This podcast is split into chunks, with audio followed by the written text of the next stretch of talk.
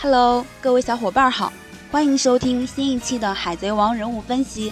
本期呢，想跟大家讲一下超新星或者复仇者特拉法尔加罗。还记得罗第一次登场，桑波蒂群岛上聚齐了极恶的一代，而他在其中尤其桀骜。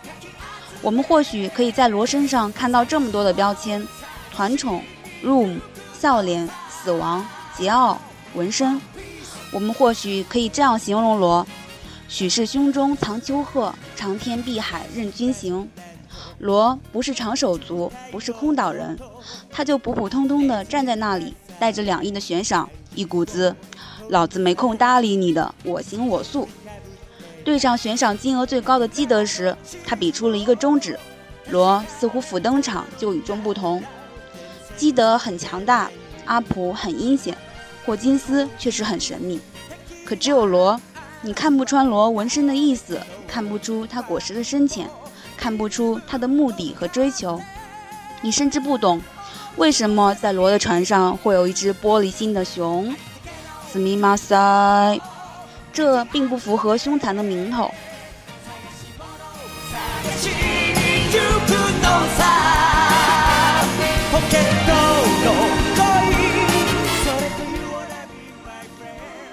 那是罗第二次登场，在那个足够让绝大多数人窒息腿软的顶上战争上。我是医生，谁也不知道为什么他会对路飞施以援手，但他的潜水艇接下了路飞，用手术救了路飞一命。谁也不知道他到底是什么打算，但是他的手下却信心十足，斗志昂扬。在目睹了这个时代上最强人物、最大战争、最具变故之后，一个超新星竟能平静如斯。我们不得不承认，罗是非常强大的。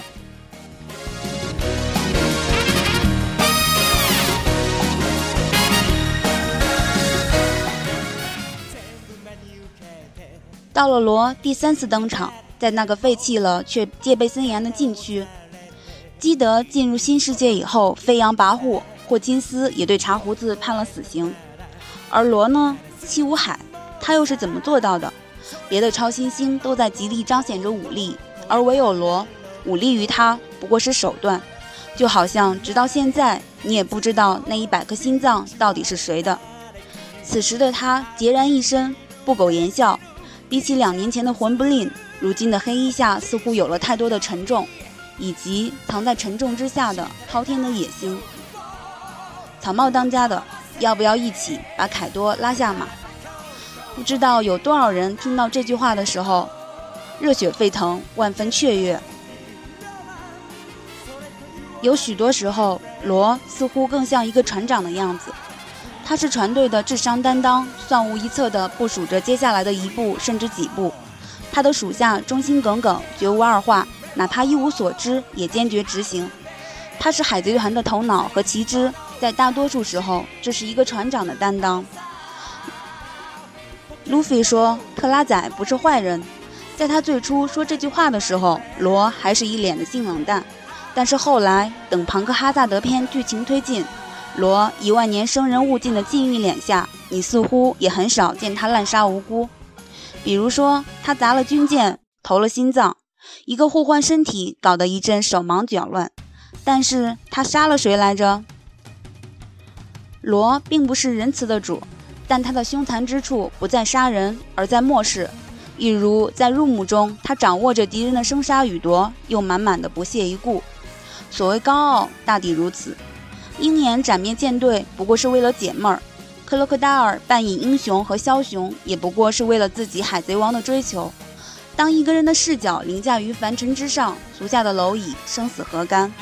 但是你知道了罗的过去，你知道了白色城镇和罗斯南迪。你知道了手术果实的前因后果，你还觉得这是理所当然吗？这其实是很难的。经历过杀戮的人不嗜杀，经历过仇怨的人不疯狂，这并不容易。比如多弗朗明哥这般的风流人物，同样免不了的把自己的怨恨加在平民之上。而罗呢？罗的过去里没有寻常，一瞬天堂，一瞬地狱，游走在极端中，却难得保留了那一份本心。你还记得他最初的样子？小小的脸上挂满了疯狂，那是对这个世界的仇恨注满了他的心里。你还记得他和克拉桑的小秘密？小小的孩子尚不懂得表达，但是却并不是无动于衷。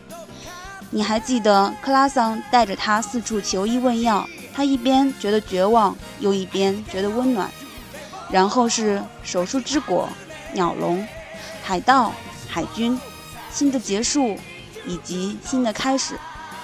在罗的童年里，他所经受的每一件大事都是足以让人疯狂的巨变。人们说，得到之后再失去才最残酷。那么，这种残酷，罗足足经历了两次。可是呢，呈现在我们眼前的罗，并不是一个报复社会的疯子。家人和修女给他希望，却又被战争和屠杀覆灭。克拉桑先生死在了他面前，可他却记住了克拉桑的笑容。然后，活在这个世界上，复仇的火焰并没有焚尽一切。这就是罗。满不在乎之下，有一万度的热切；凶残的名头下，有着自己的七窍玲珑心。他或许是和路飞没什么两样的男孩子，听到忍者同样是个好奇宝宝。他胸有城府，却又不是算无一策的枭雄，热血上涌，就又不管不顾。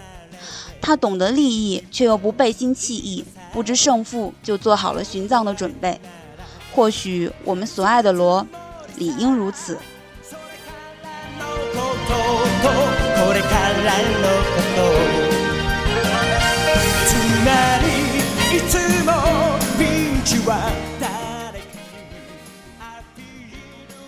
有调查说，罗在《海贼王》中的人气仅次于路飞和索隆，排在第三位。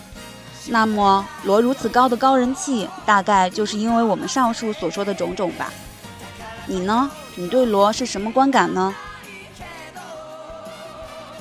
本片为伙伴叶落原创，未经许可禁止转载。